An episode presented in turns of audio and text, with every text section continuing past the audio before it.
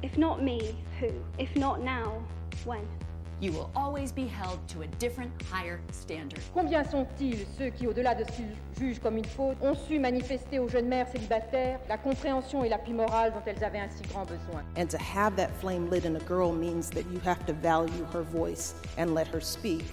Bonjour à tous. Aujourd'hui, pour ce tout premier épisode de Power, nous avons choisi d'accueillir Jennifer, avocate pénaliste à Paris. J'ai rencontré Jennifer, qui était une lectrice de mon blog en 2012, alors qu'elle me rachetait une paire de chaussures. Au fur et à mesure de nos discussions, j'ai découvert qu'elle n'était pas qu'une fille férue de mode, mais aussi et surtout une fonceuse. En plus d'être ultra compétente dans son domaine, elle est très humaine, lucide sur son métier et a une soif d'apprendre insatiable. Avec elle, on a parlé de justice, de boxe, d'éducation, et notamment pour les petites filles, de violence conjugale et d'équilibre de vie. On espère que ce premier épisode vous plaira autant qu'à nous. Bonne écoute. Bonjour Jennifer. Bonjour Émilie. Alors tu as 33 ans, tu es avocate pénaliste et tu vis à Paris. C'est ça. Comment vas-tu? Ça va. Ça va? Toi Jennifer, t'es une touche à tout. Avec Émilie, on a eu immédiatement pensé à toi au moment de la création du podcast. Pour résumer, tu es donc avocate pénaliste indépendante. Tu t'intéresses de très près à la création de bijoux, euh, parce que tu suis euh, euh, des, des cours à l'école Boulle, que tu fais un CAP de joaillerie, donc une partie créative hyper importante. Et détail absolument génial, tu as aussi 7 titres de championne de boxe. Oui, c'était il y a quelques années déjà. Mais... Oui, mais quand même, ça compte. 7, si, si je me trompe pas. Ouais. Donc c'est quand même... c'est quand, même, euh, un- un- c'est quand même pas rien. Euh, Tu es donc quelqu'un de très éclectique et surtout tu fonds dans tous les domaines qui te touchent. Nous, c'est pour ça notamment qu'on avait envie euh, que tu viennes partager avec nous ton expérience et, euh, et toute cette énergie euh, sur le premier épisode du podcast. D'accord. Bah, merci de m'avoir invité en tout cas. Euh, Du coup, alors c'est quoi être avocate pénaliste? Raconte-nous un petit peu parce que c'est vrai que on connaît ce mot, ce terme, parce qu'on le voit à la télé, mais on ne sait pas vraiment ce que c'est et euh, c'est pas mal de pouvoir un peu éclairer à la lanterne de nos auditeurs, auditrices. Oui, alors c'est euh, plein de choses et complètement différent de l'image qu'on peut avoir euh, par exemple dans les médias. Voilà. Euh, avocat pénaliste, euh, déjà, euh, à mon sens, hein, c'est quelqu'un qui va donner beaucoup de temps, qui va être passionné et, euh, et qui va euh, connaître d'histoires, euh, d'intimité de personnes euh, qui peuvent être très blessantes, touchantes, voire tristes, mais aussi, euh, j'irai pas jusqu'à parler d'injustice, mais de difficultés sociales. Beaucoup. Ouais, c'est hyper divers. Tu rencontres des, profils qui sont complètement différents. Tu peux autant euh, défendre des, euh, des barons de la drogue euh, que, que des victimes de violences. pourquoi pas peut-être un jour des terroristes. Enfin, c'est vraiment des gens, enfin, c'est des profils qui sont extrêmement divers. C'est ça. Alors après, euh, dans ma branche, c'est vrai qu'il y en a certains qui vont se consacrer qu'aux auteurs, qu'aux parties civiles, c'est-à-dire aux victimes, ou qui vont défendre que des policiers. Euh, moi, de mon côté, j'ai euh, j'ai fait le choix de justement de ne pas choisir. C'est-à-dire que je pars du principe que je fais de la défense pénale et que du coup, je vais, peux défendre autant un auteur présumé qu'une victime. Donc, qu'on appelle partie civile. Et ça peut m'arriver aussi de temps en temps d'intervenir pour des policiers. Voilà, des policiers qui peuvent être victimes ou qui peuvent être auteurs, peu importe. Donc du coup, euh, est-ce que toi tu as déjà refusé euh, un, un dossier? Non. Non, en tout cas, en, en matière pénale, euh, je n'ai jamais refusé de, de dossier parce que, bah, comme je vous disais, c'est vraiment mon choix. De, si j'ai si j'ai décidé d'être avocate, en tout cas d'exercer dans, la matière pénale, c'est pas pour euh, choisir ce qui me plaît le plus, c'est vraiment pour euh, intervenir euh, dans le cadre de la loi et me permettre de défendre des personnes qui en ont besoin. Et donc, tu arrives à, scinder justement euh, euh, entre euh, ce, qui, appartient à tes valeurs morales, ce qui t'est personnel, et quand tu es, voilà, quand tu mets ta robe et que tu es une avocate, dans ce cas-là où tu, y a plus la moralité n'entre pas en jeu et que Alors, c'est euh, c'est une bonne question parce que je pense qu'aujourd'hui, on, a perdu de, vue justement ce qu'était véritablement la profession d'avocat et plus particulièrement d'avocat pénaliste parce qu'aujourd'hui, on voit dans les médias, euh, dans l'opinion publique, euh, dans le discours de certains policiers ou procureurs, une, presque une haine de l'avocat, ou en tout cas euh, quelque chose qui dérange. Aujourd'hui, l'avocat, moi j'entends souvent euh, comment tu peux assumer de faire remettre euh, en liberté un violeur alors que tu es une femme? cette phrase, elle est complètement contradictoire parce que déjà, un, je suis avocate avant d'être une femme. C'est-à-dire que moi, quand je défends... intéressant justement de. C'est ça. Quand, quand, je défends en fait une personne, si tu veux, je fais pas de morale. Je suis pas là pour juger euh, les actes qu'il est présumé avoir euh, commis, mhm. ou même s'il reconnaît les actes qu'il a commis. Je suis simplement là pour euh, justement traduire sa parole en justice et pour exercer un droit que la justice me donne, c'est-à-dire de défendre toute personne. Voilà. Euh, après, euh, il y a d'autres choses aussi. C'est par exemple, c'est pas moi qui vais euh, remettre en liberté un violeur. C'est l'exemple que j'ai donné. Aujourd'hui, il y a un système de justice qu'on a accepté, c'est-à-dire que la loi prévoit certaines règles. Si ces règles sont pas respectées, à ce moment-là, on peut pas poursuivre une personne. Donc c'est pas l'avocat en fait qui doit être diabolisé. C'est simplement soit on est encore en accord avec nos lois et avec ce qui nous est autorisé de faire, soit on n'est plus d'accord et dans ce cas-là, on remonte dans le passé et puis on revient à la loi du taillon. Et euh, dès qu'il y en a quelqu'un qui va tuer une personne, et eh ben pour se venger, au lieu de passer en justice, on va aller faire la même chose. Moi, je pars du principe qu'aujourd'hui, et heureusement, nos sociétés, elles ont évolué. On a décidé euh, de grandir et euh, de se placer au-dessus de ça, au-dessus de la passion et du ressentiment. Et, et c'est pour ça qu'on a mis en place une justice. Et je pense qu'on est en train de perdre ça de vue dans nos sociétés actuelles. Et du coup, toi, est-ce que tu dirais que ton métier, il est difficile? Oui. Oui, après, euh, je regrette absolument pas de le faire, je n'abandonnerai absolument pas, mais on est confronté au quotidien au jugement. Ce que j'évoquais un petit peu tout à l'heure, on diabolise l'avocat, mais euh, tous les jours, je suis jugée, même par mes clients. Ah tout est remis en cause. Mais euh, l'exemple d'Internet. Internet, ça donne accès à tout le monde à une information très vaste. Avant, c'est vrai que l'avocat était aussi très important parce que c'était le seul à comprendre la loi et à faire le lien avec le justiciable. Aujourd'hui, euh, moi, j'ai des clients qui, qui, croient qu'ils ont fait euh, un bac plus 7 euh, en droit parce qu'ils ont lu trois articles sur un blog qui dit que l'interprétation du texte de loi, c'est ça. Et en fait, comme ça va dans leur sens, contrairement à ce que je peux leur dire moi, eh ben, ils vont se dire non, moi j'ai trouvé la réponse, en fait, je n'ai pas besoin d'avocat ou je vais faire une leçon de droit à un avocat. Non, il y a un moment donné aussi, si on a fait autant d'études et si on exerce cette profession, c'est qu'il euh, y a des raisons. C'est aussi ça la limite euh, d'Internet, c'est que tout le monde peut donner son avis, mais qu'il faut jamais oublier que typiquement dans ce type de, euh, de, comment, de, circonstances, il faut se fier à des gens dont c'est le métier. Euh, pareil que, de s'autodiagnostiquer sur Doctissimo. Ou, c'est exactement ça. voilà, Je ne dis pas que tout est acheté. Hein. Il y a de, non, bien sûr on peut non, mais de bons renseignements sur les, bases, mais après, quand vous voulez vraiment une expertise juridique, c'est vrai que c'est compliqué de la faire avec des articles d'Internet. Et euh, est-ce qu'il y a une, est-ce qu'il existe une rivalité en fait entre avocats? Oui. Oui. Toi, comment du coup tu la gères? Tu la gères comment? C'est euh, c'est compliqué. Alors moi j'ai la chance euh, quand même euh, d'avoir euh, des amis qui sont également des confrères, puisque c'est comme ça qu'on s'appelle dans la profession, hein, entre avocats, avec qui je peux avoir une relation de confiance, que ce soit sur les clients, les dossiers ou quand j'ai des questions. Maintenant, on est extrêmement nombreux, que ce soit en France ou sur la région parisienne. par exemple, à Paris, on regroupe quand même la moitié des avocats de France. Et je parle juste sur Paris, je parle même pas de l'île de France. Hein. Mhm. Donc c'est énorme, c'est très concurrentiel. Beaucoup de gens en plus veulent faire du pénal parce que ça attire aussi. C'est soit on fait du droit des affaires euh, parce que voilà, on a envie d'avancer, soit euh, oui, le pénal, c'est ce qu'on a vu dans les séries télé, euh, c'est les grandes plaidoiries aux assises ce qui est un peu différent quand même dans la vraie vie, même si parfois ça peut être euh, agréable à, faire. Mais euh, la difficulté, et elle se aussi entre les jeunes et les plus âgés, et entre les femmes et les hommes. C'est-à-dire que euh, souvent, on va, le milieu pénaliste reste un domaine encore assez euh, masculin, même s'il a une grosse tendance à se féminiser, mhm. comme la plupart des professions hein, qui étaient euh, principalement masculines. Et c'est vrai que souvent, les arguments pour essayer de récupérer un dossier, comme on appelle ça poliment, ça va être oui, ben, elle est bien gentille, elle est bien mignonne, mais quand il va falloir s'imposer et gueuler, ce sera pas la même. Ouais. C'est un exemple parmi tant d'autres et je reste poli aussi euh, pour nos auditeurs. Donc en fait, les ténors sont plus souvent des hommes. T'es pas toi encore la Dupont-Moretti féminine. Ah non, pas du tout. qu'il y a des Dupont-Moretti euh, femmes? Oui, il y en a quelques-unes.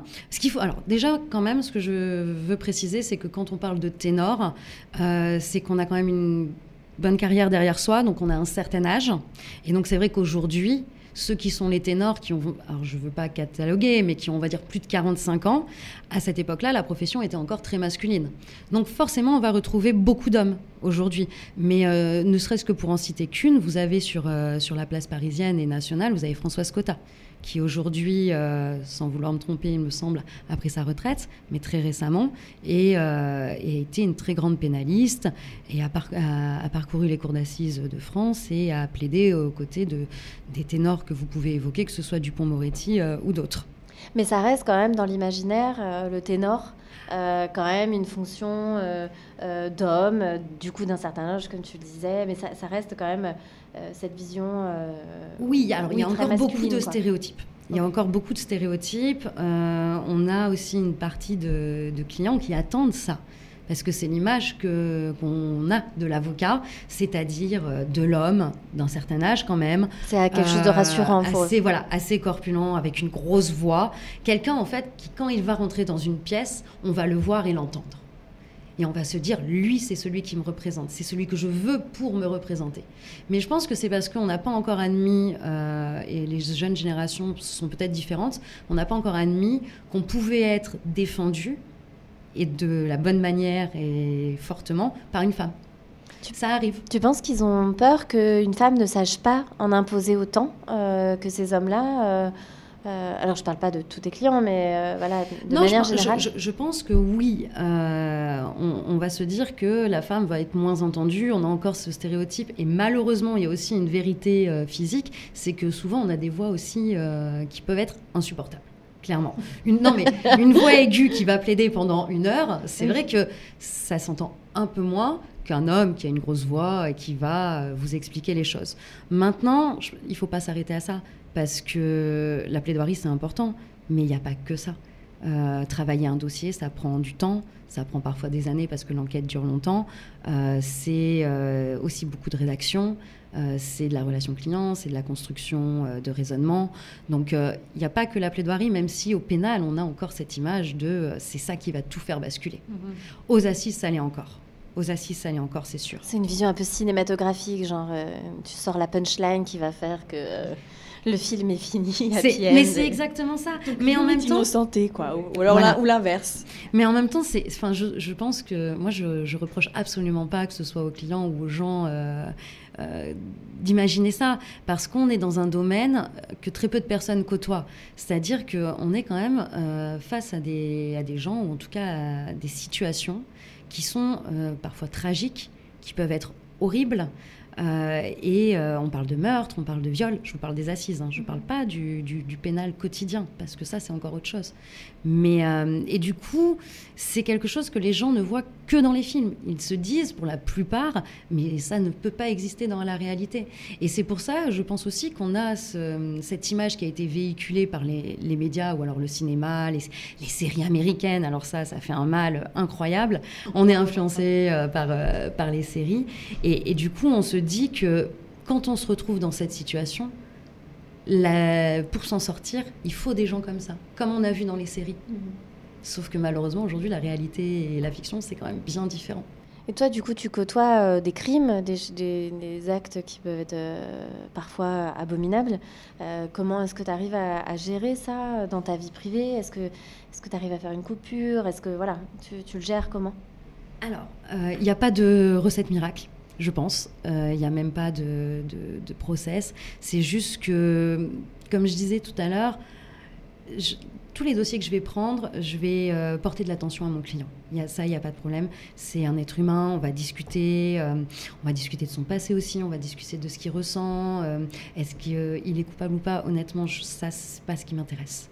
Euh, moi, ce qui m'intéresse, c'est qui il est. Après, euh, c'est toujours quelque chose de très émotionnel. Ou encore plus quand on défend, je pense, euh, des victimes, puisqu'on a une tendance à encore plus s'identifier à elles. Maintenant, c'est mon travail. C'est pas non plus qui je suis. Il faut réussir à faire la différence. C'est je suis avocate, je porte la robe, je défends mes clients, j'ai des dossiers, il n'y a pas de problème. Je rentre le soir, j'ai posé la robe et je vis ma vie. Vraiment. C'est jamais aussi simple. ça peut arriver quand vous avez une audience qui va durer un mois. c'est vrai que quand vous rentrez le soir, ça va être à 23h, ça va être un petit peu compliqué de couper tout de suite. Mais c'est pas tout le temps. Et je pense qu'il faut aussi, euh, c'est pour ça euh, peut-être que je fais toutes ces choses à côté, comme euh, la préparation du CAP bijoutier joaillier. C'est juste que ça me permet de m'évader aussi. Ouais. Et que ça tourne pas en boucle dans la tête. Et du coup, être avocate, c'était un rêve de gosse ou pas? Raconte-nous un petit peu ton enfance ou comment t'en es arrivée là du coup alors pas du tout. Mais vraiment, je ne voulais pas. Euh, en tout cas, je n'avais pas la vocation à, devenir avocate. Euh, j'ai simplement un peu euh, suivi mes envies et puis quelques conseils de ma maman. quand j'ai fini le lycée, je voulais simplement partir de chez moi, faire une. Et mes parents m'ont dit la seule raison de partir de la maison, ce serait de faire une bonne école j'ai euh, pas vraiment trouvé ce qui me faisait envie euh, là-dedans. Et du coup, il y avait une très bonne fac de droit à côté de chez moi. Et donc, j'ai commencé par, euh, par la fac de droit. Alors, au début, j'ai caressé l'idée de pouvoir faire histoire de l'art et psycho en même temps. Déjà, cette hum, volonté de multiplier. Voilà, de faire plein de choses en même temps. voilà. bon, ma, ma mère m'a vite ramenée sur Terre et m'a dit déjà de commencer par une licence de droit. C'est déjà pas mal. voilà. et, et en fait, j'ai découvert les concours de plaidoirie à la fac. Euh, et ça m'a. Euh, j'ai pris le virus, en fait, tout simplement. Tu peux un peu expliquer ce que c'est que les concours de plaidoirie euh, alors, il y en a plein de différents. Euh, ça ne ressemble absolument pas à ce que l'on peut voir euh, aujourd'hui dans les films, parce qu'il y en a beaucoup qui mhm. sont faits là-dessus, euh, ou aux plaidoiries qu'on peut avoir vraiment dans les prétoires. C'est simplement, moi par exemple, je, je viens de Grenoble, le concours qu'on avait, c'était des sujets qui étaient plutôt comiques ou absurdes. Et l'idée, c'était justement de ne pas avoir une plaidoirie juridique, donc se fonder sur des textes, sur de la réalité, mais construire quand même un raisonnement de défense d'une idée. En fait, on choisissait le pour ou le contre et on devait défendre cette idée, qu'on y croit ou qu'on n'y croit pas, peu importe. Et on devait tenir euh, à peu près 10 minutes sur euh, un discours, une plaidoirie euh, comme ça. Si vous voulez un, exemple de sujet, j'avais eu les animateurs de colo refusent-ils de grandir? Génial. Voilà, pour ou contre, et après, il faut tenir la, la défense. Donc, ce n'est pas du tout juridique, mais c'est tout un raisonnement de construction, de défense et d'organisation d'arguments. Et après, il fallait, alors il y a plein d'autres choses. Il fallait gérer l'espace, euh, il fallait faire rire. Euh, voilà, il y a, il y a plein de choses à prendre en compte. Et un peu comme un cours d'acting, euh, mais avec une partie argumentaire plus poussée, quoi. C'est ça, voilà. structure, surtout, je pense. Il fallait vraiment que ce soit structuré. C'était une des parties les, les, plus importantes. En tout cas, quand moi j'y étais. Aujourd'hui, je ne sais pas s'il continue déjà et je ne sais pas si les règles sont toujours les mêmes. Mais, euh, mais voilà, et on m'a inscrit un peu par hasard. Euh, c'est une amie qui m'a dit il manque une place, on t'inscrit. Et vraiment, j'ai, euh, chopé le virus. Quoi. Et après, ça a été en deuxième année, j'ai découvert la matière du droit pénal. Et, et là, je me suis dit ouais, moi j'aime bien, ça m'intéresse. J'aime apprendre en fait. Et le fait que ce soit dans l'imaginaire, en tout cas, euh, plus euh, un métier d'homme, c'était quelque chose qui, t'a attiré ou, pas spécialement En fait, je me suis jamais posé la question. Vraiment, euh, j'ai, tous les choix que j'ai faits, que ce soit dans ma vie personnelle, on parlait de la boxe tout à l'heure, ou le métier d'avocat et, la matière pénaliste, parce qu'avocat, il y a plein d'avocats différents, hein, je me suis jamais dit ah, ça va être compliqué, c'est principalement des hommes qui, euh, qui, exercent ou qui font ce, sport. Non, je me suis jamais posé la question. Après, de temps en temps, j'ai été confrontée, mais par la force des choses. J'ai jamais pensé à est-ce que si je suis une femme, je peux le faire ou pas? Et du coup, c'était comment de grandir en tant que fille dans ta famille? Euh, C'était. Ben, j'étais pas une fille. En fait, j'étais juste euh, un enfant. J'ai pas eu, euh, j'ai pas trop ressenti ce, sentiment de petite fille ou petit garçon. Moi, dans ma famille, on est deux filles. Euh, après, tous mes cousins, c'est des garçons. j'ai un papa qui, était gendarme, qui est à la retraite maintenant. j'ai vécu en caserne militaire. donc c'est vrai que j'avais un, un, milieu un petit peu quand même masculin. après j'ai joué, euh, j'ai eu des, un circuit de voiture pour Noël une année, euh, je jouais à PlayStation avec mes cousins. euh... Ouais, c'était pas vraiment genré comme éducation non. finalement. On en avait des Barbie aussi, j'avais des poupées, enfin vraiment, et mes parents là-dessus, euh, moi j'ai jamais senti de, de, différence ou de contrainte parce que j'étais une fille ou parce que j'étais pas un garçon. Voilà.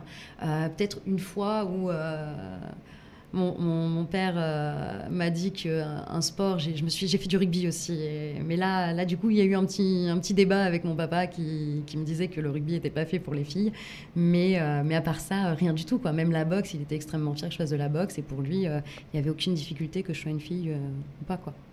Simplement, le fait que tu en aies envie et que tu donnes les moyens de faire quelque chose, c'était suffisant pour pour lui, pour enfin dans, dans les valeurs qu'il voulait te communiquer. Quoi. Mais, mais c'est comme, le, comme les études ou euh, le métier ou tout, enfin tout ce que j'ai fait comme choix dans ma vie. Enfin, moi, je sais qu'il y a une chose que je retiens de mes parents, c'est qu'ils m'ont toujours dit tu peux faire tout ce que tu as envie, il faut juste t'en donner les moyens. C'est pour ça que vraiment. C'est euh, hyper important. C'est super. Ouais. Enfin, moi, je rencontre pas mal de gens qui ont pu avoir le même parcours que moi, ou en tout cas euh, similaire, et, euh, et, qui ont eu une éducation comme ça aussi très, très libre où on ne vous met pas de barrière. Tu penses que c'est quelque chose qui t'a vraiment aidé dans la vie? Enfin, Tu le sens aujourd'hui avec le recul en tant qu'adulte? Ouais. ouais. Oui, parce qu'en fait, je ne me mets pas de barrière. Et je pense qu'on se met des barrières parce qu'on a eu l'exemple plus jeune. Mmh. Parce qu'on nous en a imposé plus jeune aussi, euh, inconsciemment ou consciemment, hein, et de manière euh, bienveillante ou pas. C'est pas euh, une question de bien ou de mal. C'est juste que chacun fait comme il peut. Moi, je sais qu'aujourd'hui, c'est quelque chose que je retiens, et je pense que c'est quelque chose qui a permis que je, je fasse ce que j'ai envie dans la vie, et que je, si j'ai envie d'être avocate et qu'à côté j'ai envie de passer un CAP, et eh ben je le fais. Me, je me pose pas de questions. Ouais, c'est hyper intéressant. Ça fait penser à cette, à cette interview de, de, Michelle Obama qui parlait de ça et qui parlait du, de, de, son éducation à elle et que c'était un, un, peu similaire à ce que, à ce que tu as reçu, une, une, interview absolument géniale.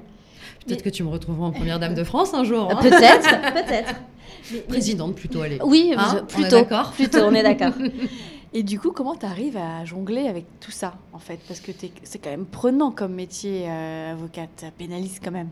Oui, alors, euh, moi je fais des choix aussi. C'est-à-dire que, euh, après, on, on, peut me le reprocher parfois, mais je ne suis pas carriériste. Je, les gens viennent à moi déjà. Ce qui est pas mal, c'est un luxe. C'est hein bien. je, voilà. je suis complètement indépendante, c'est-à-dire que moi j'ai mon propre cabinet, donc j'ai plus de patron. Donc j'organise mon emploi du temps comme j'ai envie. Je peux bosser de chez moi, je peux bosser du bureau, je, je peux bosser d'ailleurs aussi. Euh, voilà cette liberté déjà elle est importante et surtout je peux bosser quand j'ai envie. Mmh. et je pense que ça aujourd'hui c'est la société qui nous permet ça et c'est hyper important de pas être cadré avec des horaires et à s'obliger à travailler de telle heure à telle heure. Ce que j'ai pu rencontrer en entreprise où on me forçait à être là jusqu'à 19h alors qu'il n'y avait plus rien à faire. Mais ouais. il fallait pouvoir répondre au téléphone pour montrer qu'il y avait des gens qui travaillent. Présentéisme en fait. Présentéisme. C'est une catastrophe ouais. on est d'accord. Et après bah, j'ai un chéri aussi qui est assez compréhensif qui accepte euh, les appels euh, à 3 heures du matin euh, pour les permanences ou les choses comme ça. Ah, ça arrive ça ah, oui, oui, ça arrive. Bon. Week-end compris. Il hein. t'arrive d'être euh, commis d'office parfois? Alors, j'ai commencé, moi ça fait 6 ans maintenant que j'exerce. Euh, j'ai commencé en faisant les commissions d'office. J'en fais encore. Parce que euh, déjà j'adore ça. C'est-à-dire que commis d'office en garde à vue en général, quand tu es appelé à 3 heures du matin euh, et qu'il faut y aller, moi j'aime beaucoup parce que ça montre une autre un autre versant du, travail. C'est une autre mentalité. Euh, un commissariat de nuit sera jamais le même qu'en journée. Ne serait-ce que par rapport au stress. Parce que la journée, vous avez le stress, il y a beaucoup de monde, il faut gérer avant de partir et tout. La nuit, vous avez le temps et vous avez un peu moins de travail. Ça dépend après des nuits. Mais euh, voilà. après, j'aime aussi beaucoup l'exercice des comparutions immédiates. J'ai mes dossiers, moi j'ai pas entre guillemets, j'ai pas besoin de la commission d'office pour vivre. Tu peux nous expliquer euh, ce que c'est Oui. Comparution immédiate ouais. ou commission d'office euh, Les deux. Les deux. Alors, commission d'office, c'est ce que communément les clients vont appeler l'avocat gratuit. non, mais ça, ça, ça, fait rire parce qu'en fait, on n'est pas gratuit, c'est l'État qui nous paye. Voilà. C'est-à-dire que dans certaines euh, circonstances, dans certaines procédures, l'avocat est obligatoire. Je parle toujours en pénal, hein, je ne sortirai mmh. jamais dans d'autres domaines. L'avocat est obligatoire. Par exemple, euh, quand vous êtes mineur et que vous vous retrouvez en garde à vue, l'avocat est obligatoire dès la première heure. Bah, ça peut arriver que vous ne connaissiez pas d'avocat ou que vous n'ayez pas les moyens de vous en payer un. Mais il est obligatoire. Donc du coup, en fait, l'État vous met à disposition un avocat que lui va rémunérer. On est d'accord, c'est pas aussi rémunérateur que d'avoir ses propres clients. Hein? on s'en doute. ça, c'est un autre débat. C'est un barème fixe, en fait, c'est ça? C'est ça, c'est un barème fixe. Euh, pareil, euh, par exemple, pour les audiences de comparution immédiate. Donc, les audiences de comparution immédiate, c'est les jugements rapides. En fait, vous êtes pris en flagrant délit, euh, vous passez 48 heures en garde à vue, par exemple, et vous êtes déféré au palais de justice et jugé dans la foulée devant un tribunal correctionnel. Donc en fait, en 72 heures, vous pouvez être jugé. Et bien là, l'avocat est obligatoire. Comme c'est une procédure d'urgence qui restreint quand même les droits de la défense, euh, on vous impose d'avoir un avocat. Et donc, commis d'office, c'est pareil, c'est l'avocat. Euh, si vous n'en connaissez pas un ou si vous ne pouvez pas vous en payer, vous est mis à disposition. Et en fait, chaque jour, vous avez des avocats qui sont de permanence, qui font les commis d'office, que ce soit pour les gardes à vue, c'est par 24 heures, et euh, les comparutions immédiates. C'est-à-dire qu'on est présent à partir de 10 h euh, du matin au tribunal et on attend que les dossiers arrivent, on voit les clients, on lit les dossiers et après on va plaider. Audiences qui peuvent terminer assez tard. Est-ce que toi tu dirais que. Parce que tu as, fait beaucoup de sport euh, mm. dans, ta vie, même quand, quand tu étais enfant, tes parents ils ont pas mal valorisé, euh, valorisé ça aussi. Est-ce que tu penses que le, le sport ça t'a permis d'une certaine façon de t'accomplir après dans ta vie d'adulte? Euh, alors, du coup, peut-être tu peux nous parler aussi, voilà, de quand même ces sept titres de, championne de boxe. Oui. Quand même, euh, alors bon, c'est vrai que ça, remonte maintenant à, quelques années. Euh, j'ai fait une boxe qui est un, peu particulière, un peu moins connue que la boxe thaï. C'est de la boxe birmane en fait. C'est du bando, du tang. donc c'est de la boxe pied-point, coup de genou. je pense que ce que ça m'a apporté en fait aujourd'hui, c'est de la discipline. C'est de la discipline et de la gestion des émotions parce que, euh, si vous voulez, moi j'avais, enfin quand j'ai débuté ce, sport-là, j'avais 16 ans. Euh, c'était mon prof de PS à l'époque du lycée euh, qui avait monté ça comme club et qui m'avait invité à venir essayer entre midi et deux. Et en fait, c'était un exutoire.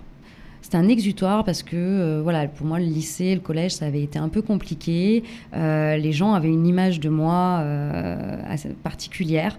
Enfin, par exemple, euh, mon prof de sport, c'est la première fois où euh, quelqu'un m'a dit que je n'étais pas anorexique. Voilà, j'avais un physique un peu particulier quand j'étais petite. On pensait toutes que enfin, tous mes profs pensaient que j'avais des problèmes soit à la maison, soit de santé. C'était absolument pas le cas. Et c'est le premier qui est passé au-delà de ça. Et il m'a dit, viens à la boxe. Il a cru en toi, quoi. Euh, ouais. Enfin, il m'a vu, il m'a vu autrement. Ok. Il, est allé au-delà de, des apparences en fait. Je parle depuis le début, je parle de stéréotypes et d'apparences, et, et, je pense que c'est ça qui est important, c'est-à-dire qu'il faut regarder derrière le miroir. Euh, parce qu'il y a plein de choses cachées.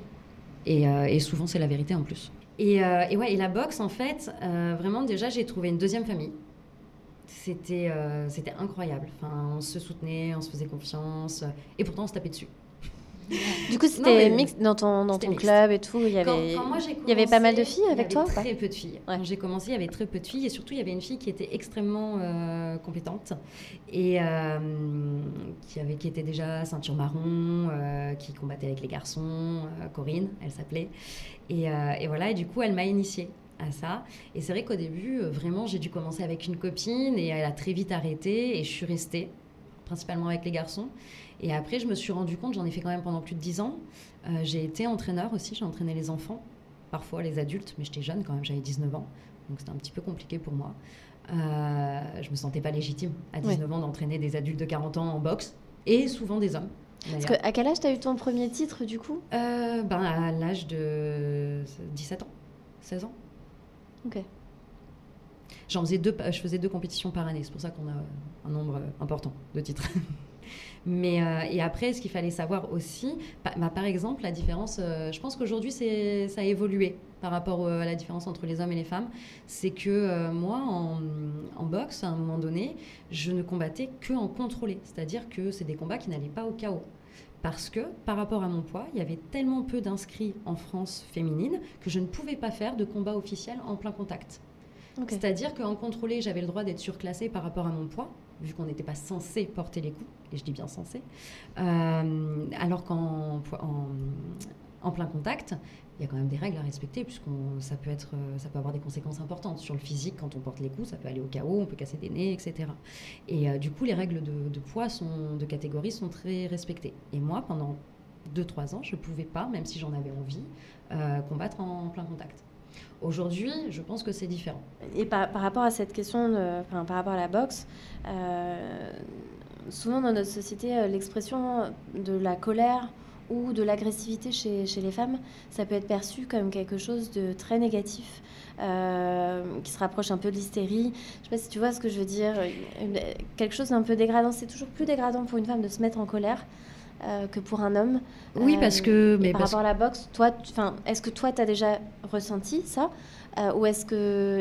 Et comment tu l'as géré Est-ce que par rapport à ton expérience à toi?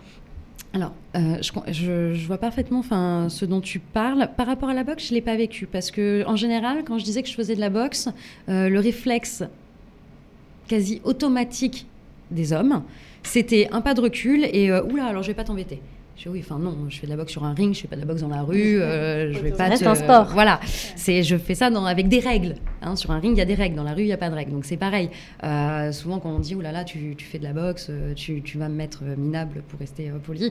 Non, pas du tout. Enfin, je veux dire, on m'attaque par derrière, on me ceinture. c'est pas parce que j'ai fait 10 ans de boxe que je vais m'en sortir forcément. J'ai des réflexes, c'est tout. Donc voilà, par rapport à, à, ce que tu disais, pas forcément. Maintenant, dans ce que tu racontes, c'est parce qu'on a que je dis depuis le début des stéréotypes. Mm. C'est-à-dire la femme qui va s'énerver et qui va crier, euh, déjà, bah, on a la problématique de la voix, et puis on va tout de suite tomber sur l'hystérie. Enfin, c'était quand même une maladie avant l'hystérie. Hein. Vous vous rendez compte Ça, c'était pour cataloguer. Les hommes, par contre, ils ont le droit de se mettre en colère. Ils ont le droit, parce que c'est masculin. C'est bien plus légitime pour voilà. Et du coup, toi, euh, quels sont tes modèles euh, dans, la, dans ta vie, euh, que au travail ou des gens qui en fait qui t'ont influencé et qui ont fait que tu es euh, la femme que tu es aujourd'hui? C'est pas la première fois qu'on me pose cette question. Mhm.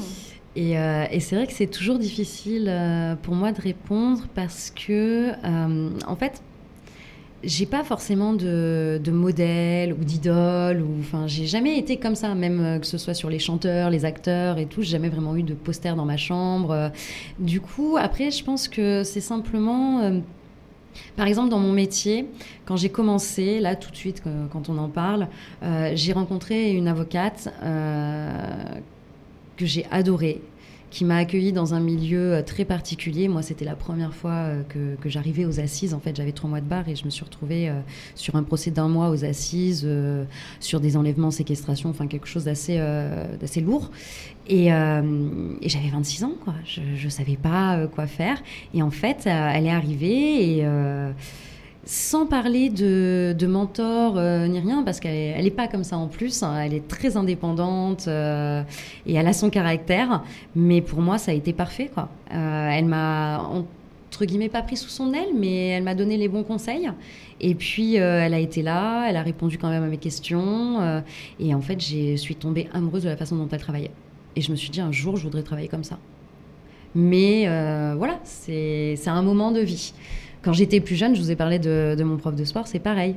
La première fois que quelqu'un me voit autrement que l'image que les gens avaient de moi, euh, ça a été quelque chose d'important. Et puis c'est lui qui m'a amené aussi à la boxe.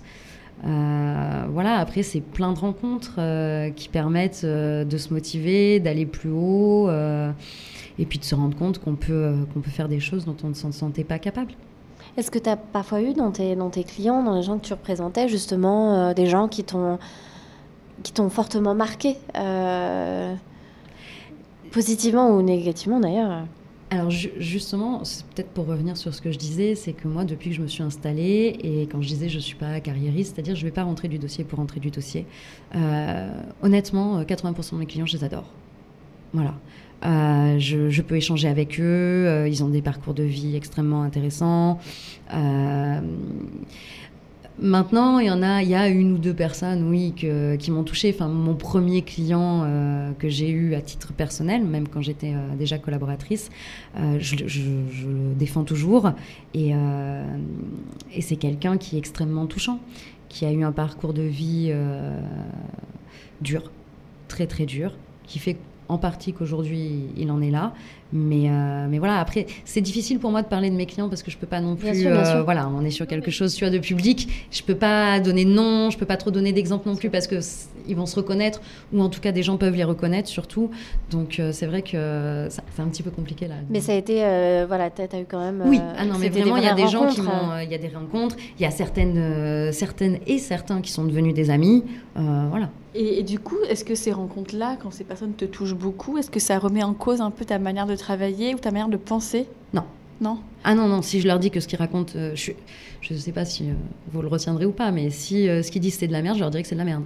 C'est pas parce que je les, je les apprécie que. euh, Non, mais ça veut dire que ça peut être une rencontre qui t'a tellement bouleversée euh, que du coup, euh, tu vas peut-être euh, les déf- défendre des prochains clients différemment s'ils ont un parcours de vie un peu similaire. Ou tu te, est-ce que ça t'ouvre un peu les. Alors je sais que tu, tu fais le distinguo entre ta. Quand tu mets ta robe, hein, tu, tu deviens l'avocate et t'es moins, entre guillemets, euh, Jennifer. Voilà.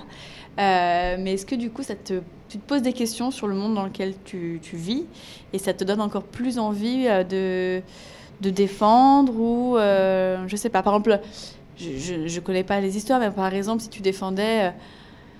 Un gamin qui est victime de grosses. Enfin, je pense que ça t'est arrivé d'ailleurs de- peut-être de défendre des enfants euh, victimes de violences et dans, dans des états pire, pitoyables. Et est-ce que ça t'a peut-être donné de la rage encore plus pour euh, défendre ce genre de, de cas? Alors non, pas, hum, pas sur la nature des faits. C'est-à-dire que voilà, c'est vrai qu'un enfant euh, battu ou un enfant violé, c'est euh, enfin, c'est quelque chose d'horrible et encore plus, je pense, quand on est maman. Euh, parce qu'on on s'identifie, Bien on a sûr. plus d'empathie, euh, voilà. Non, justement, moi, mon métier, c'est c'est que ça, non, c'est c'est pas ça que, que je recherche, que je recherche. En tout cas, qui, euh, qui se présente. Mais non, là où ça va me donner de, de la rage, comme tu peux dire, ou où ça va me révolter, c'est en fait dans la façon dont c'est géré. Et, et vraiment, moi, je le vois avec, alors souvent avec les parents de mineurs, Mhm. justement, euh, qui sont euh, victimes ou auteurs, des parents pour la première fois, euh, qui sont confrontés à la justice et qui se rendent compte que c'est absolument pas l'idée qu'on en a. C'est-à-dire qu'aujourd'hui, pour des gens lambda, la justice, elle fonctionne en France. Mais en fait, non. C'est très compliqué. Il y a énormément de stéréotypes, ça va très vite, on ne prend pas absolument pas en compte le côté humain. Aujourd'hui, vous allez au nouveau euh, tribunal euh, de Paris, c'est pas un tribunal, c'est un centre commercial. C'est-à-dire que l'humain n'a pas été traité. C'est beau, c'est magnifique, mais ce n'est pas fonctionnel. Et, euh, et, c'est pas fait pour accueillir euh, du public, en tout cas un public qui est touché émotionnellement parce qu'il va au tribunal. C'est quelque chose d'extrêmement violent d'aller devant un tribunal, que ce soit au pénal, comme on parle depuis tout à l'heure, mais je sais pas, vous divorcez, bah, vous êtes obligé de passer devant un juge, vous êtes obligé de prendre un avocat, euh, il faut que vous alliez dans ce tribunal-là, et c'est quelque chose de vraiment marquant et violent, et en fait, ça l'est de plus en plus. Et on nie de plus en plus le côté humain de la justice. Bon, après, là, je suis un peu ma... non, mais c'est hyper important, c'est aussi tes convictions. C'est ça. Et en fait, c'est ce quotidien-là. C'est quand je vois que des parents qui vont me dire euh, Mais attendez, mais comment ça se fait? Ça fait 48 heures que j'avais pas de nouvelles de mon fils et tout, c'est pas normal. Oui, bah, c'est comme ça. Malheureusement. Alors, oui, on se bat. Nous, avocats, on se bat. Le problème, c'est qu'on peut, on n'a pas de baguette magique. Et aujourd'hui, cette phrase de J'ai pas de baguette magique, mais je pense que je la, je la répète au moins une fois par jour. Et c'est ça qui est frustrant. Surtout dans des, cas, dans des cas aussi difficiles. La pression sur toi, elle est quand même assez énorme aussi, parce que tu as la responsabilité, notamment quand tu défends euh, euh, une victime.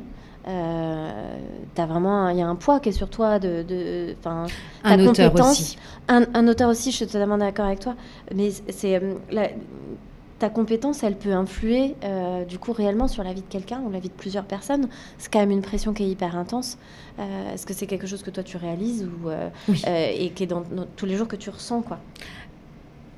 Forcément. Enfin, quand on. Alors, il y a tout le travail derrière, mais quand tu te lèves, que ce soit au tribunal de police, correctionnel ou aux assises, alors forcément, l'enjeu n'est pas le même. hein. Euh, Police, c'est une amende. Correctionnel, ça peut être de la prison. Les assises, c'est de la prison hein, qui est en jeu.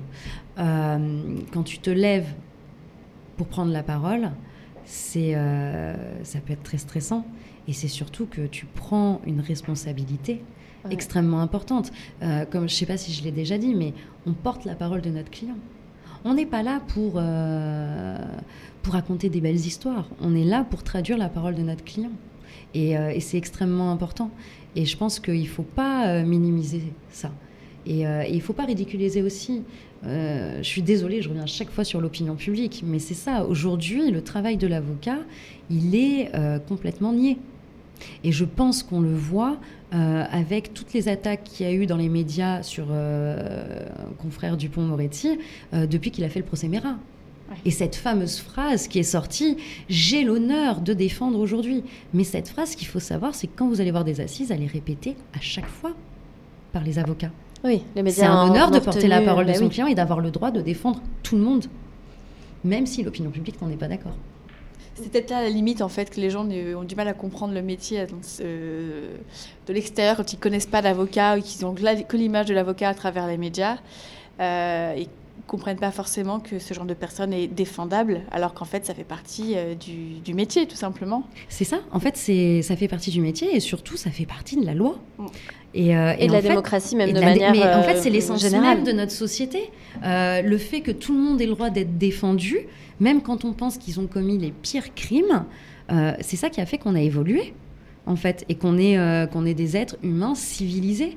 Euh, et c'est pour ça que tout à l'heure, je disais, moi, j'ai l'impression, et pourtant, ça fait pas longtemps que j'exerce, hein, ça fait six ans, mais j'ai l'impression qu'on régresse qu'on régresse et qu'aujourd'hui, quand tu vois euh, qu'il y a un procès d'assises qui va s'ouvrir euh, sur une semaine, par exemple, et qu'on a des jurés populaires qui vont être tirés au sort hein, dans la population pour euh, participer à ce procès, et que le dimanche, donc ça s'ouvre le lundi matin, le dimanche soir, tu as un 7 à 8 qui est diffusé sur TF1, la chaîne la plus regardée le dimanche après-midi par la majorité des Français, et qu'en fait, ils te parlent de l'affaire, et que tu as les victimes qui s'expriment, les policiers, les procureurs, que tu as des extraits du dossier qui est présenté, ben, tu fais quoi le lundi matin, en fait, quand tu arrives au procès? Le procès, il est déjà fait. Hein Parce que tous les jurys qui sont présents dans la salle, ils ont regardé... euh, ils ont regardé. Alors c'est pas un procès populaire, c'est un procès médiatique. Et ça c'est différent parce que les médias ils vous montrent que ce qu'ils veulent. Mm. Parce que quand vous vous assistez à une cour d'assises et que vous êtes juré, vous avez accès à tout le dossier.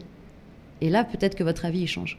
Mais quand vous regardez votre télé, vous n'avez pas tout. question qui est, qui est très, qui est très actuelle en ce moment, mais euh, par rapport aux, aux violences conjugales, Mhm. euh, toi, ça t'est déjà arrivé euh, à de nombreuses reprises de défendre ou des victimes ou, Ou des auteurs, oui. auteurs. Euh, est-ce que, est-ce que tu penses qu'il y a des choses qui peuvent être améliorées dans la prise en charge de ces femmes ou de ces hommes? Parce qu'il faut quand même rappeler que Il y a aussi des hommes qui sont victimes, Qui hein. sont victimes. Bien sûr, c'est en, en- en moins grande quantité, euh, mais euh, il faut quand même euh, voilà, rappeler qu'il y a aussi des hommes. Mais est-ce que tu, pour toi, il y a quand même une marge d'évolution par rapport à ça, par rapport à leur prise en charge, à leur accompagnement? Ah oui. Oui, oui. Alors, il y a un projet hein, là qui est en cours. Il y a certains amendements ou certains textes qui ont été votés ou qui sont en cours de, vote. Mais, par exemple, il y a une chose qui me, qui me choque, c'est qu'ils veulent lever le secret professionnel des médecins. Voilà.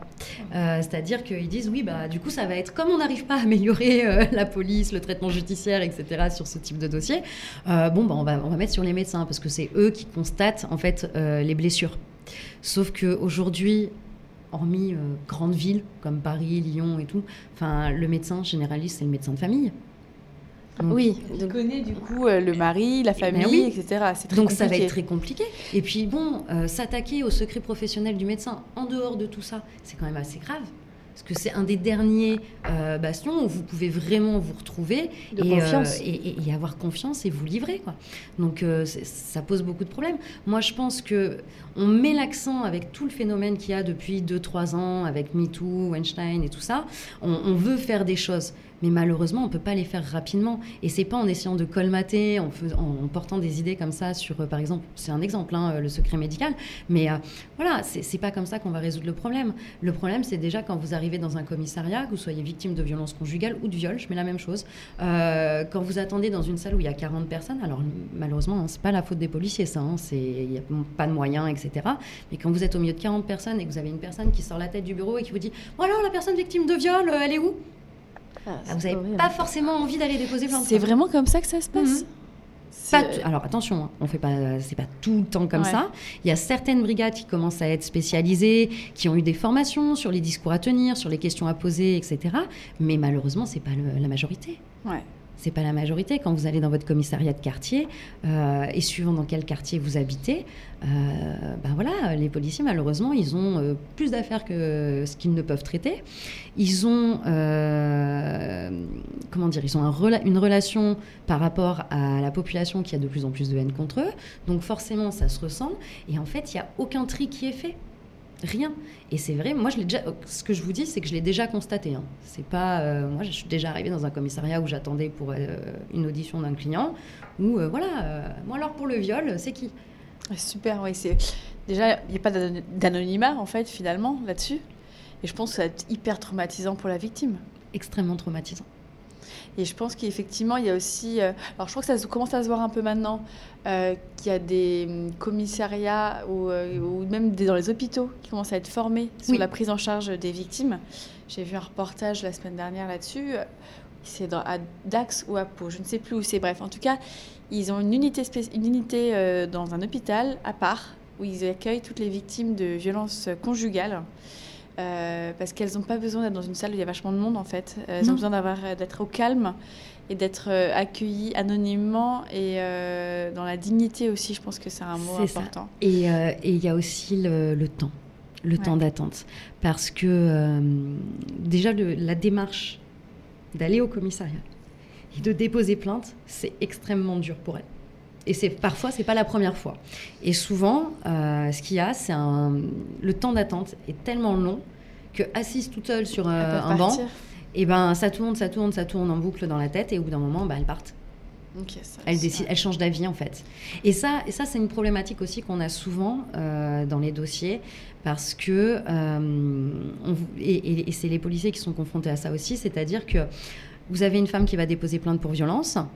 Et puis euh, deux jours plus tard, elle va revenir et puis elle va vous dire bah non, je retire ma plainte. Monsieur s'est excusé, il a dit qu'il recommencerait pas, etc. Euh, ok, pas de souci, on retire la plainte. Et puis deux mois plus tard, elle revient, elle redépose plainte. Et puis trois jours plus tard, elle retire sa plainte. Et donc au bout d'un moment, vous avez aussi des policiers qui, bon ben oui, on veut bien prendre la plainte, mais si à chaque fois vous, voulez, vous venez la retirer, forcément la justice ne peut pas avancer. C'est-à-dire qu'un procureur, il peut pas donner, euh, enfin, il peut donner suite, même s'il y a un retrait de plainte, hein, euh, c'est pas euh, conditionné. Mais il y a un moment donné, quand vous avez une victime qui change d'avis, malheureusement, et eh ben, la justice, elle est bloquée là-dessus. Et je pense que c'est ça aussi qu'il faut améliorer, c'est comprendre pourquoi il y a ces retraits de plainte. Et comprendre que c'est un crime qui est d'une nature aussi très particulière, qui est perpétré par un, par, par, l'être le plus proche de, de, soi et que c'est du coup peut-être quelque chose qui demande des mesures particulière Alors il y a de plus en plus, il y a, la dépendance financière, économique. Qui est, euh, qui est souvent euh, importante dans ce type euh, de dossier-là. C'est-à-dire que y a les enfants aussi, hein, c'est pareil. C'est-à-dire que la femme ne peut pas partir parce que ben, n'a pas forcément les moyens de se reloger, de partir avec les enfants. Puis alors elle va faire quoi? Elle va partir toute seule sans laissant les enfants à un homme violent? Enfin, c'est très compliqué. Euh, après, souvent, le déclencheur, c'est que les violences se concentrent euh, sur elles. Et puis, à un moment donné, quand les enfants grandissent, et eh ben, ça va, ça va commencer à se concentrer sur, les, sur les enfants. Et ça, c'est le déclencheur, en général, chez une femme. Mais c'est pas, c'est pas euh, général. Hein, systématique, oui. Systématique. Donc, voilà. Maintenant, il y a une dernière chose que je veux dire quand même, parce qu'on parle beaucoup, beaucoup, beaucoup de ces violences conjugales. Il faut savoir aussi qu'il y a de fausses déclarations. Et que ça, ça pose un gros problème à la justice. Parce que vous avez aussi malheureusement, euh, mais il faut le savoir, des femmes qui utilisent ça qui utilisent. c'est hyper, hyper, important aussi d'en parler. C'est extrêmement important parce qu'il y a un moment donné, il ne faut pas croire qu'à chaque fois que vous avez une femme qui va au commissariat, et en fait c'est la difficulté à laquelle sont confrontés les policiers, c'est pour ça qu'il faut des formations pour un minimum euh, voir. Et puis de toute manière, après, c'est au procureur que ça remonte euh, de prendre la décision. Mais de plus en plus, vous voyez dans des dossiers de divorce, Hein, c'est souvent ça, euh, des femmes qui vont chercher le point de rupture euh, et qui, euh, dès qu'elles vont l'obtenir, vont aller déposer plainte pour favoriser leur divorce. C'est la réalité. Mais on ne veut pas en parler. Parce qu'on va dire que ça décrédibilise justement le mouvement qui est fait pour défendre ces femmes. Et alors que pas du tout. Il faudrait justement qu'il y ait, en effet, comme tu disais, des formations qui permettraient de faire le tri et pouvoir se concentrer aussi euh, sur euh, les femmes euh, qui ont, un vrai témoignage à apporter et s'occuper réellement d'elles. C'est un ensemble, en fait. C'est ça. Et puis, voilà, dire qu'aujourd'hui, quand même, on se, vous vous rendez compte que ces femmes qui font ces fausses déclarations, c'est elles qui nuisent le plus aux véritables victimes de violences Bien conjugales. C'est-à-dire que, je ne sais plus si euh, on, on en parlait tout à l'heure, mais euh, en fait, c'est les femmes qui sont- font le plus de mal hein, entre elles. Si aujourd'hui on en est là, c'est parce que y a, enfin, on n'arrive pas à se soutenir, quoi. Il y a un manque de sororité euh, à ce niveau-là. Enfin, même, en- même dans, globalement. Elles, elles s'en rendent pas forcément compte, mais euh, in fine, c'est. Mais c'est c'est le résultat, quoi. Donc du coup, c'est vrai que c'est pas euh, les violences conjugales, c'est très compliqué. Et je pense pas que ce soit euh, un problème qu'on va solutionner en quelques textes de loi euh, en quelques mois. Et toi, juste pour terminer, du coup, euh, quels seraient les conseils que tu donnerais à une femme euh, qui se retrouve dans cette situation-là, plutôt de violence conjugale, pour partir? Je, je pense que du coup, tu en as dans tes clientes. Est-ce qu'il y en a qui viennent te voir avant d'essayer de quitter le domicile conjugal? Quel serait le conseil que tu donnerais Alors, euh, c'est vrai que ça dépend de la situation, Bien hein, bien évidemment, mais euh, il faut absolument conserver des preuves, c'est-à-dire que dès qu'il y a des violences, il faut aller voir un médecin. Faire attester Et faire attester et déposer plainte. Vraiment. Alors, c'est très dur par rapport à tout ce que je viens de dire en plus. Hein, sûr, euh, voilà, c'est une épreuve, mais c'est une épreuve qui va être nécessaire et qui permettra d'aller mieux après. Euh, ce qu'il faut savoir aujourd'hui, ce qui est très important, et surtout en Ile-de-France, alors après, je ne peux pas vraiment parler de la France entière parce que ben, je, enfin, pratique pas forcément de, partout, mais euh, en tout cas en Ile-de-France, moi, ce que j'ai pu constater, c'est qu'on a de plus en plus d'associations qui se créent et qui, en fait, euh, sont en relation avec les commissariats et permettent d'héberger en urgence les femmes avec leurs enfants, et de manière anonyme. C'est-à-dire parce que ce qui est important aussi, c'est que dès qu'il y a une femme qui va commencer à essayer de partir, on a euh, l'homme, euh, qui, enfin en tout cas euh, l'auteur de violence, qui va essayer de la poursuivre. Parce qu'il y a aussi une emprise psychologique. Et ça, l'emprise, c'est hyper important. Alors, on évoque de le mettre dans les textes de loi, justement, aujourd'hui, mais il faut déjà apprendre à bien le définir et à l'identifier. Parce que ça veut dire plein de choses, l'emprise, quand on en parle comme ça. Mais euh, c'est vrai qu'il y a euh, cette espèce de, d'aura qu'a euh, l'homme sur la femme qui peut l'influencer et qui va la ramener chez lui, même si elle n'est pas d'accord. Et sans la violenter, c'est incroyable. Enfin, il y a des choses, j'ai pu constater certains comportements qui, pour nous, aujourd'hui, paraissent complètement invraisemblables et qui pourtant existent. Et ça s'est passé euh, voilà, devant mes yeux. Donc euh, non, il faut qu'elles euh, déposent plainte et qu'elles se, elles se protègent. Elles aillent dans une association ou si elles ont la chance d'avoir des parents avec qui elles sont proches, de se réfugier chez les parents. Parce qu'en fait, la problématique aussi, souvent, c'est que il y a deux choses. Soit l'entourage, il est au courant, mais il nie et il minimise euh, les choses. Soit ils sont absolument pas au courant parce que la femme a honte. Et qu'elle a caché pendant des années, caché, euh, ses etc. bleus, ses, ses blessures, etc. C'est ça. Mm. Mais il faut, il faut dire les choses et il faut faire constater les choses. Parce que ce qui va compter après, pour la justice, même si ça change rapidement, hein, mais ce qui compte, c'est de démontrer ce que vous dites. C'est de démontrer les déclarations, les accusations. Et pour ça, c'est certificat médical, dépôt de plainte. Voilà. Et ne pas revenir sur ces déclarations. Ne pas revenir. Être forte. Je- attention, je sais que ce que je dis, c'est pas facile, hein, euh, vraiment. Mais euh, si vous- elles ont franchi le pas du commissariat, Ne pas revenir en arrière. ne pas revenir en arrière. Elles ont fait le plus dur. C'est encore voilà, plus a- dur après de repartir et de, re- et de refaire cette démarche-là. Et c'est surtout fois, que derrière, euh, elles se décrédibilisent. Et ça, le problème, alors je sais que voilà, la- les situations font que malheureusement, parfois, on n'a pas le choix ou euh, ça se passe comme ça. Mais euh, la justice ne regardera que ça, Malheureusement. malheureusement. Voilà. Et, euh, et protéger les enfants. Pro- Enfin, moi, je, je- je pense aux enfants en premier. C'est euh, si elle est capable d'aller euh, déposer plainte, ça veut dire qu'elle est capable de protéger son enfant et donc du coup de continuer quoi. C'est pas parce qu'on est que- qu'une femme est battue qu'il faut qu'elle en ait honte. Au contraire, c'est enfin c'est pas sa faute. Et c'est ça qu'il faut qu'elle comprenne parce que euh, on parle d'emprise, on parle de discours et c'est ça en fait qui est tenu par euh, la personne qui frappe, par l'auteur, c'est euh, c'est sa faute si elle est frappée. C'est parce qu'elle l'a mérité. Non, c'est faux. Personne ne mérite d'être tapé. Personne. Et une dernière question qu'on aime bien poser aux invités, est-ce que pour toi, globalement, euh, tu, dirais que le fait d'avoir été une femme, euh, enfin d'être une femme plutôt, euh, a été... non, je n'ai pas encore changé de sexe, je te rassure. a été un, avantage, un inconvénient ou plutôt quelque chose de neutre? Je parle dans ta vie plutôt professionnelle que personnelle, évidemment. Alors, je, dirais ni l'un ni l'autre, mais à, nuancer parce qu'en fait, tu, tu, as des avantages à être une femme, clairement. Euh, il y a des facilités euh, de contact, euh, de choses comme ça, mais il y a des inconvénients aussi. Enfin, moi, par exemple, dans mon métier, c'est vrai que c'est un peu plus compliqué parce que déjà tu es jeune, hein, ça, bon, ça, ça, ça s'arrangera avec le temps, mais le fait d'être une femme, c'est voilà, on a peur que tu tombes enceinte. On, on, pense que tu vas pas avoir les épaules pour, etc. Maintenant, ça s'équilibre. Enfin, honnêtement, aujourd'hui, euh, j'ai pas réussi parce que je suis une femme, et en même temps, je n'ai pas Enfin, pas, pas, réussi, parce que je suis une femme. C'est vraiment, je pense qu'il y a un équilibre. On, ne sera jamais euh, l'identique de l'homme. Je veux dire ça, on est d'accord. trouvé ta propre, Mais, euh, ta propre façon de, d'exercer mon métier, de, réussir. Ouais, ouais si on peut parler de, réussite pour nous. En tout cas, euh, merci beaucoup, euh, Jennifer. Euh, franchement, c'était c'était très intéressant, même d'utilité publique. et, et, et, voilà, merci beaucoup d'être d'être venue sur le podcast. Merci de m'avoir invité. À bientôt, Jennifer. Merci. Merci à tous de nous avoir écoutés et merci beaucoup à Jennifer pour sa disponibilité, sa générosité et sa gentillesse. Comme vous avez pu l'entendre avec Émilie, nous étions un peu stressés par ce premier épisode. On espère que vous aurez autant de plaisir à écouter cet échange que nous à l'enregistrer. Un tout grand merci à l'Hôtel Oxon de nous avoir accueillis. Si vous avez aimé cet épisode, n'hésitez vraiment pas à nous mettre 5 étoiles et laisser un commentaire, ça nous aidera beaucoup à faire connaître Vive Power. A bientôt pour un prochain épisode et n'oubliez pas de croire en vous.